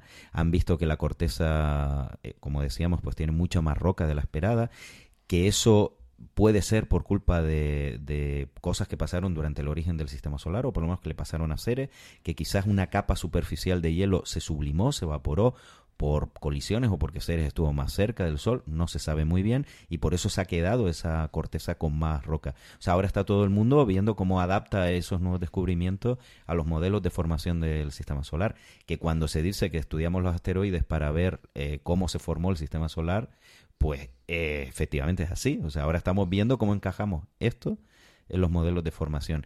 Y ser es un mundo que no es ni lo que eh, se esperaban los científicos, ni nada que encaje con lo que conocíamos, sino es algo nuevo. Y eso es lo realmente interesante.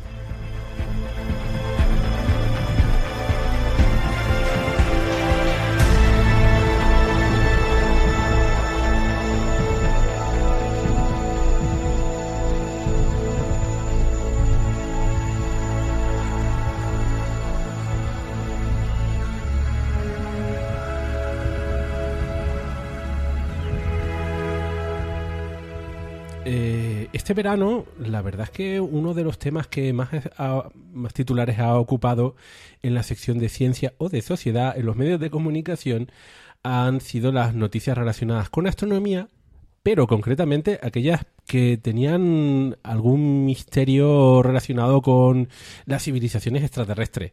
Por un lado hemos tenido la estrella de Tabi, de la que ya hablamos en unos programas anteriores, eh, esa estrella en la que alguien propone que podría haber una, una esfera de Dyson, eh, una civilización eh, que oculta eh, el brillo de la estrella para poder explicar la curva de luz de la estrella de Tabi. Y por el otro lado, hemos tenido también la noticia de un potencial descubrimiento de una señal extraterrestre a través de un radiotelescopio ruso, que finalmente quedó, quedó nada. Eh, eh, parece ser que fue una señal de un satélite militar y que quizás eh, en este caso no, no debió ser ni siquiera noticia.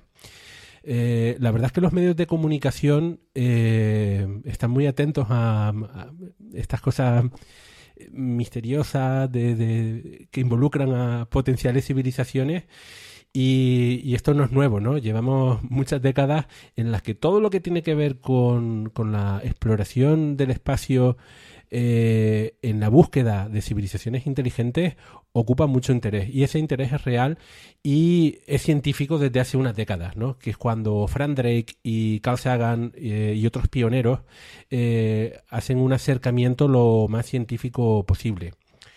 El, proyecto SETI, quizás mm, así como proyecto SETI, comienza en la década de los 60, cuando Frank Drake utiliza un radiotelescopio en Green Bank para intentar detectar señales extraterrestres.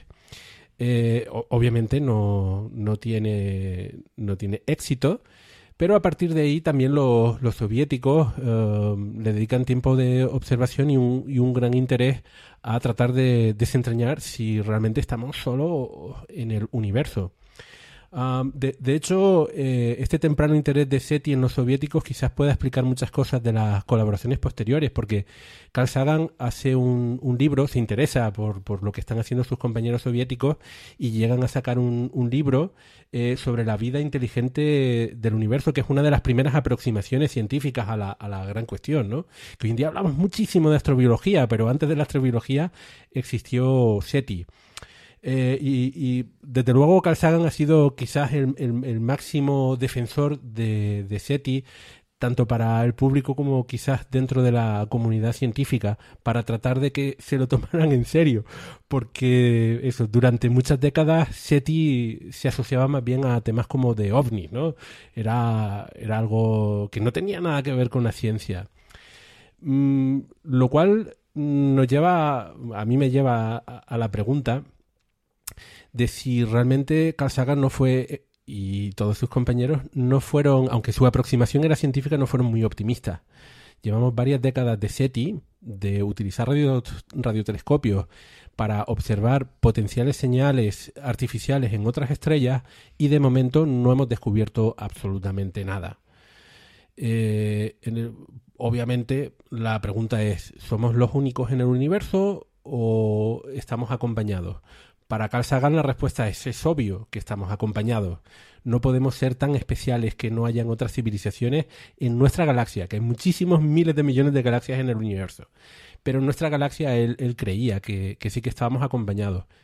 Sin embargo, pues en estas décadas parece que nos estamos yendo hacia el otro lado de la, de, de la cuestión, ¿no? Y que quizás somos más especiales de lo, de lo que somos y que la vida inteligente no, no es tan ubicua eh, por ahí, o quizás que detectarlos es más complicado de lo que pensábamos. Mm, y esto lleva a la pregunta de si SETI es ciencia o es pseudociencia o no. Ah, así que vamos a plantear un poco el debate eh, por aquí Ah, porque sé que tenemos diferentes opiniones al, respecto. Eh, ¿SETI ciencia o no? ¿Lo ven como un campo científico o, es algo que está en los bordes o, más allá del borde? ¿Qué, opinas tú, Víctor? vamos a ver. Hombre, a ver, en principio SETI parte de un parámetro, que hay vida inteligente extraterrestre y que usan una tecnología para comunicarse que nosotros podemos detectar. O sea, partiendo de, esa base se lanzan a, escudriñar el cielo. Todavía no han encontrado nada. Aunque eso que sea ciencia o pseudociencia, hombre, yo les concedo que usan el método científico. O sea, no, no han hecho ningún anuncio rimbombante de no, hemos encontrado tal, hemos encontrado cual. O sea, están usando un método científico, intentan ser serios Lo que pasa es eso, yo entiendo que, parten de, de unos parámetros quizás demasiado antropocéntricos. Que yo creo que ahí está la clave, que es lo que dice Víctor. Nadie duda que los científicos que se dedican al SETI son científicos y aplican el método científico. No hay ningún charlatán ni ningún chiflado. Bueno, puede haberlo. Sobre todo lo último. Pero oficialmente son todos científicos que, que obviamente se dedican a eso profesionalmente y bueno, en su tiempo libre cuando pueden, pues están con el tema del SETI. El tema es, la clave es el planta, lo que tú dices, el planteamiento inicial. Eh, tú has dado en el clavo con lo de poner las bases, ¿no? Es decir, eh, vamos a buscar vida inteligente suponiendo que hay vida inteligente en la galaxia y que se va a comunicar con nosotros con una tecnología, en este caso la radio, o también hay SETI óptico, eh, o sea, con rayos láser, con luz láser, que se va a comunicar con nosotros. Eh, claro, ahí ya son dos, eh, dos hipótesis que no tienen por qué ser científicas. Y ese es el, o sea, evidentemente todos estamos de acuerdo en que no pasa nada por intentarlo. Eh, y eso es la clave por la cual todo el mundo está a favor del SETI, todo el mundo interesado en ciencia, porque aunque la probabilidad sea muy baja y aunque no haya una base científica real de que exista vida inteligente, no vida, sino vida inteligente fuera del sistema solar, los beneficios serían tan altos que, bueno. Es como jugar a la lotería en realidad jugar a la lotería sin saber cuántas probabilidades tienes de que te toque. Eh, y eso me parece terrible. ¿Qué quieres que te diga? Eh, porque es verdad que aunque llevamos desde los años 60 con SETI, y se puede decir que 50 años no son mucho a escala de escudriñar toda la galaxia, eh, está justificado que estemos ahí 100, 200, 300, 500 años hasta que barramos cada estrella, cada sistema y, y, finalmente sepamos esa probabilidad al final. Entonces, claro, ¿cuántos años tendríamos que observar en ondas de radio para decir eh, mm, es muy poco probable que existan civilizaciones inteligentes claro, o tecnológicas por lo menos. Claro, porque el tema de SETI en estos momentos es que ya llevamos muchas décadas buscando donde creían que había que buscar y no han encontrado nada. Claro, los partidarios siempre te van a decir que hemos buscado muy poco claro. durante poco tiempo en un rango de frecuencias con, con la resolución adecuada y con la sensibilidad adecuada eh, muy pequeño y es verdad. Entonces, claro, ¿dónde ponemos un poquito como también en física de partículas? ¿Cuánto tiempo vamos a seguir buscando física más allá del modelo estándar, gastando dinero? Es un debate pues curioso, cuanto menos. El filósofo Bertrand Russell en 1952 publicó un artículo en el que tenía una parábola eh, que se llama, hoy es conocida como la tetera de Russell. Él plantea que, eh, hablando sobre cómo podemos comprobar o no comprobar si existen cosas o no por ahí fuera, eh, él sugería que, él afirmaba, ¿no? En esta parábola, que entre la Tierra y Marte hay una tetera dando vueltas por ahí. Eh, lo que ocurre es que la tetera es muy pequeña y entonces con los uh, instrumentos que hay en la Tierra no es fácil detectarla, pero está ahí. Entonces es él, él, plantea ese, ese, dilema de, bueno, si está ahí, ¿por qué no la vemos, no? Eh, y yo creo que con, con, SETI pasa algo similar. Es decir, eh, hay una afirmación mm, o una hipótesis a comprobar que es, uh, estamos rodeados de civilizaciones extraterrestres.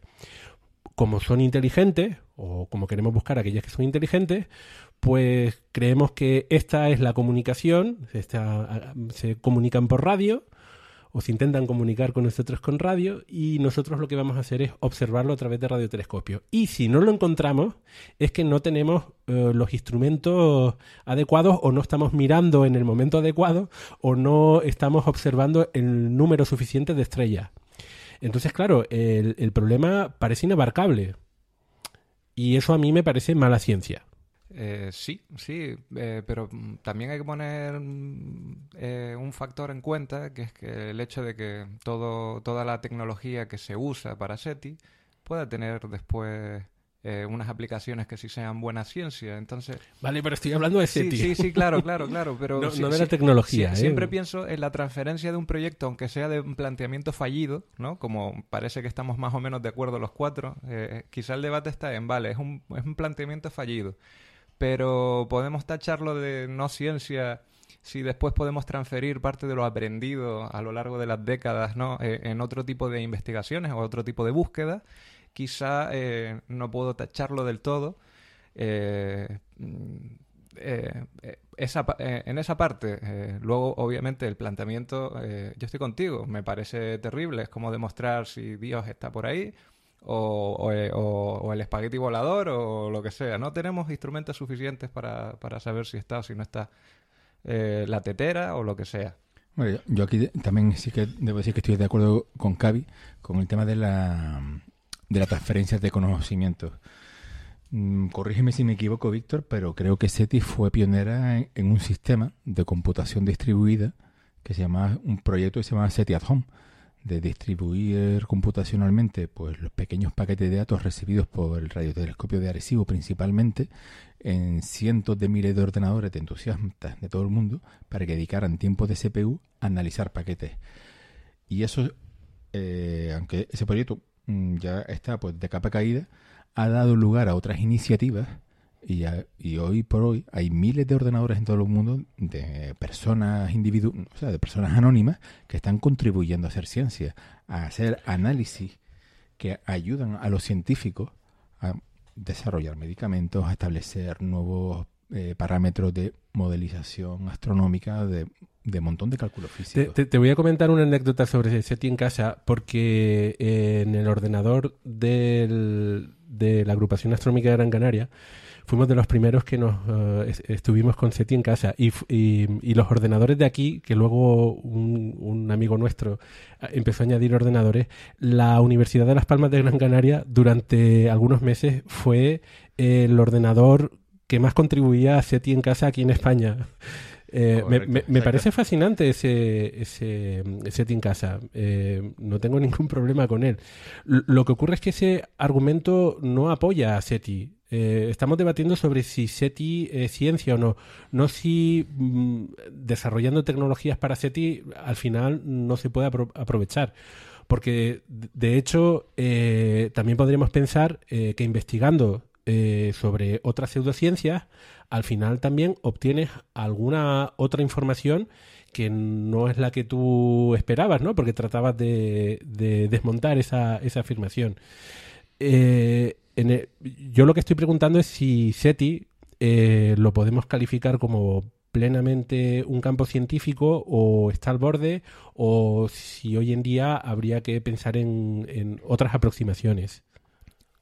Claro, lo que comentábamos antes, la, la hipótesis SETI no parte de una teoría científica sólida, y ahí tienes razón. Yo no veo de todas formas que sea fallido porque el tiempo de, vida humana es tan pequeño en la escala del cosmos que probablemente no sea significativo estos 50 años. Pero es verdad, por otro lado, que, no es una hipótesis científica.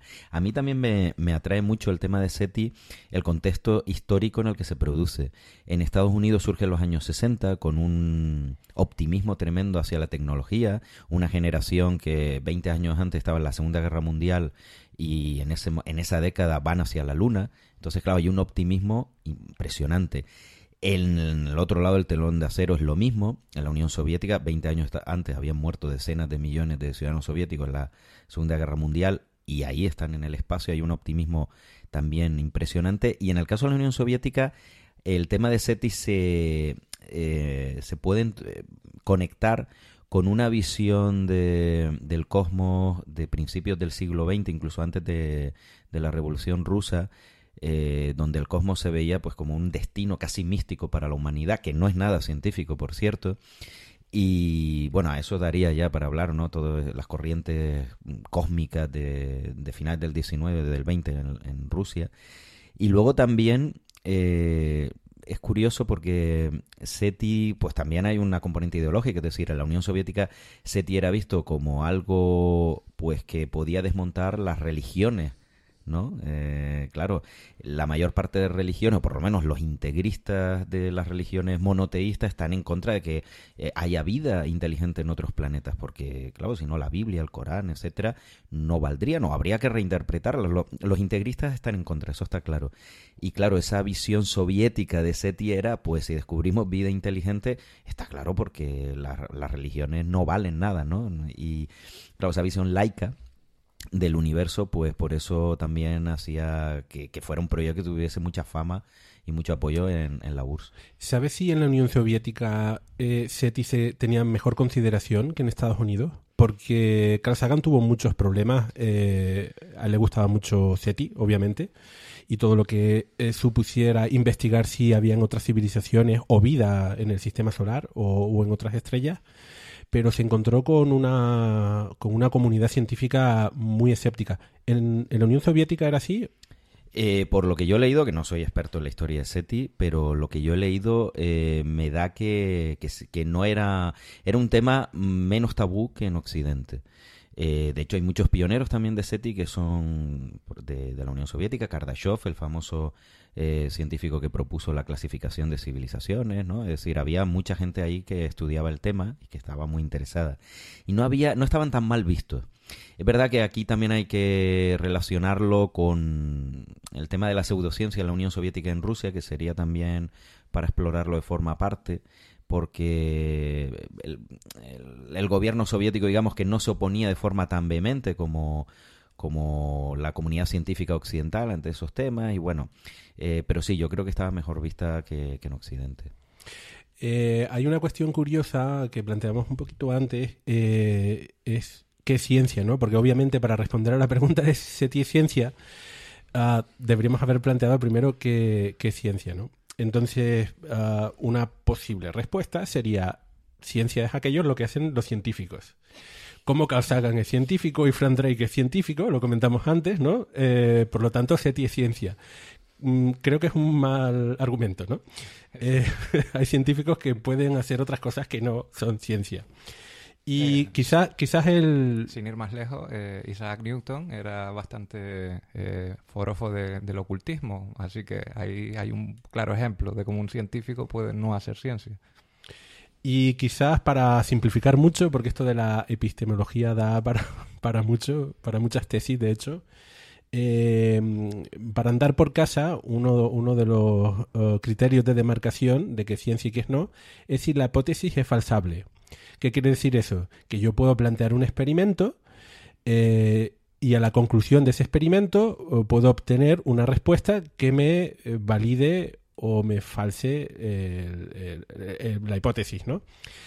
Entonces, la cuestión con SETI, desde este punto de vista, con este criterio de demarcación, eh, si el objetivo era en la galaxia hay 10 millones de civilizaciones y en estos momentos se están comunicando todas por radio.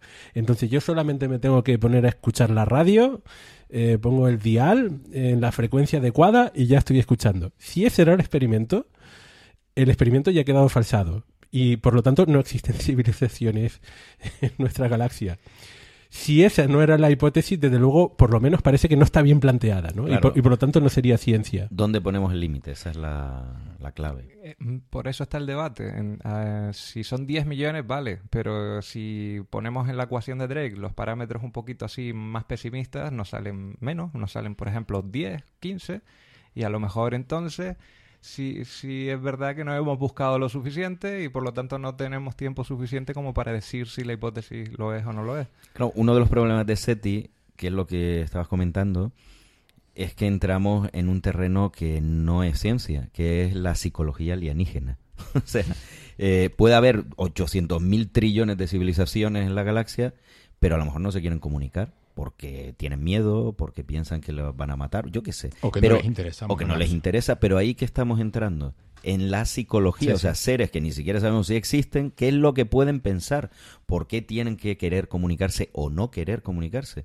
Estamos ahí entrando en un terreno que no es científico. Se están asumiendo unos parámetros que no sabemos si son ciertos o no. Claro, tanto si están todos comunicándose, que es lo que decía Carl Sagan, como la nueva tendencia que también eh, la enlazamos con los tiempos en los que vivimos, que en realidad puede haber civilizaciones, pero que no se quieren comunicar por miedo a que las descubran y que las aniquilen otras más poderosas, que esa es la última moda en SETI, ¿no? Y para explicar la paradoja de Fermi, que está en todo el mundo, todo el mundo está en la galaxia asustado y escondido, y nosotros parece ser que somos los únicos tontos que estamos emitiendo, y eso significa que nos queda poquito para que vengan las naves y nos aniquilen. Y eso que hacemos películas sobre el asunto. Claro, si ven la tele, que es lo típico, ¿no? Que ven la tele que emitimos, pues... Encima les damos ideas. Es lógico que vengan a exterminarnos.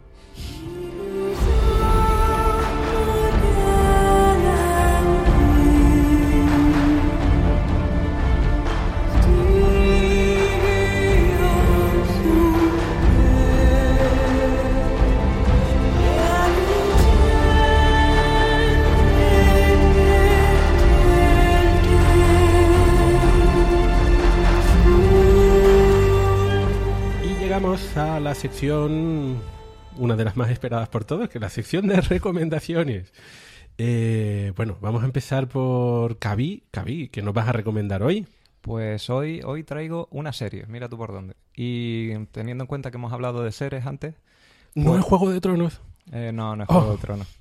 Eh, la serie que recomiendo hoy es de ciencia ficción, así para seguir en la línea y en este caso se llama The Expanse. Eh, para contar un poquito de qué va, estamos hablando de una serie que se desarrolla en el siglo XXIV y la humanidad ya ha colonizado algunos de los cuerpos del sistema solar interior, o sea, lo que sería Marte, la Luna y eh, parte del desarrollo de la historia se, establece en el cinturón de asteroides.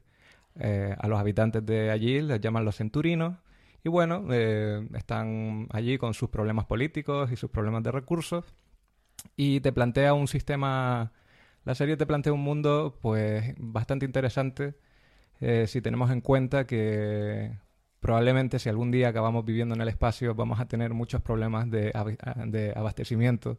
Y, bueno, eh, los problemas que hay giran un poquito en torno a eso. Eh, que la disfrutéis. ¿Los habitantes de seres que serían cerrícolas o...? O serianos.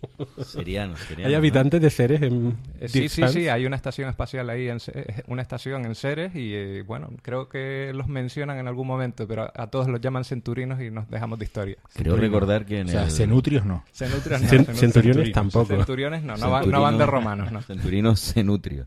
que en el juego de Ender puede ser que la base estaba situada en Ceres. En, bueno, ahora me...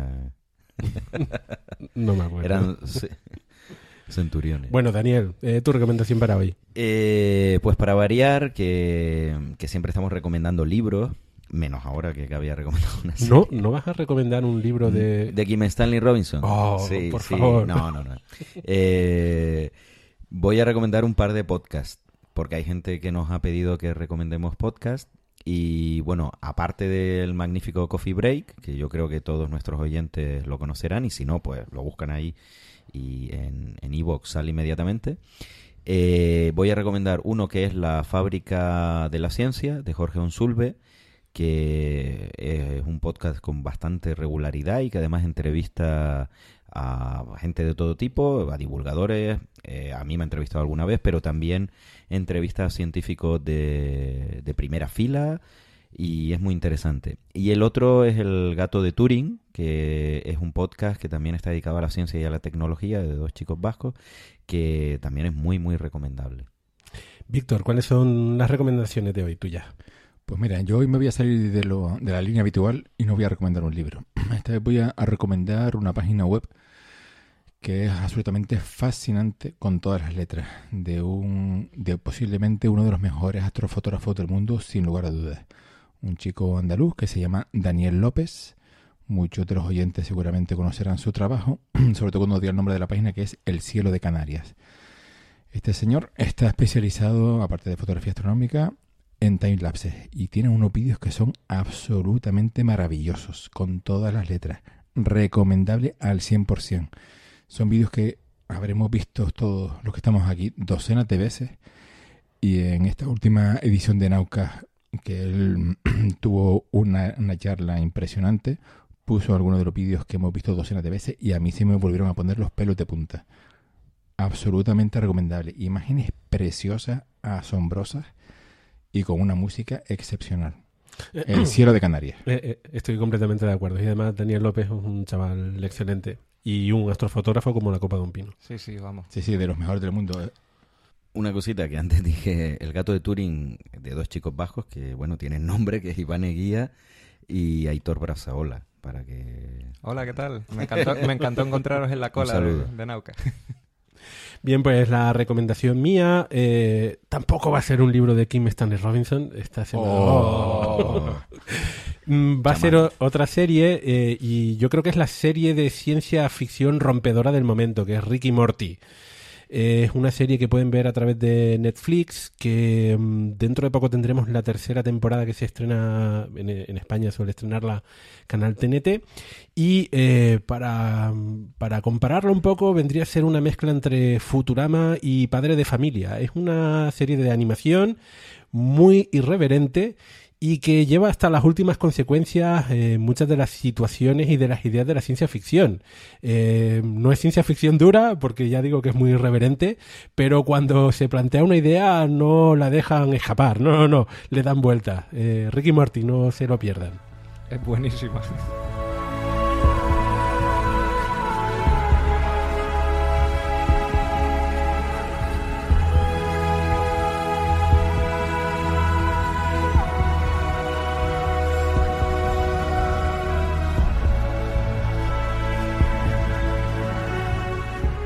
Bien, pues eh, un programa más, tenemos que despedirnos.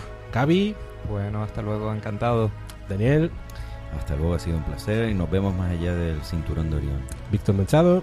Muchísimas gracias por estar ahí y hasta el próximo programa. Pues una vez más, gracias por escucharnos y nos escuchamos dentro de poquito. Hasta luego.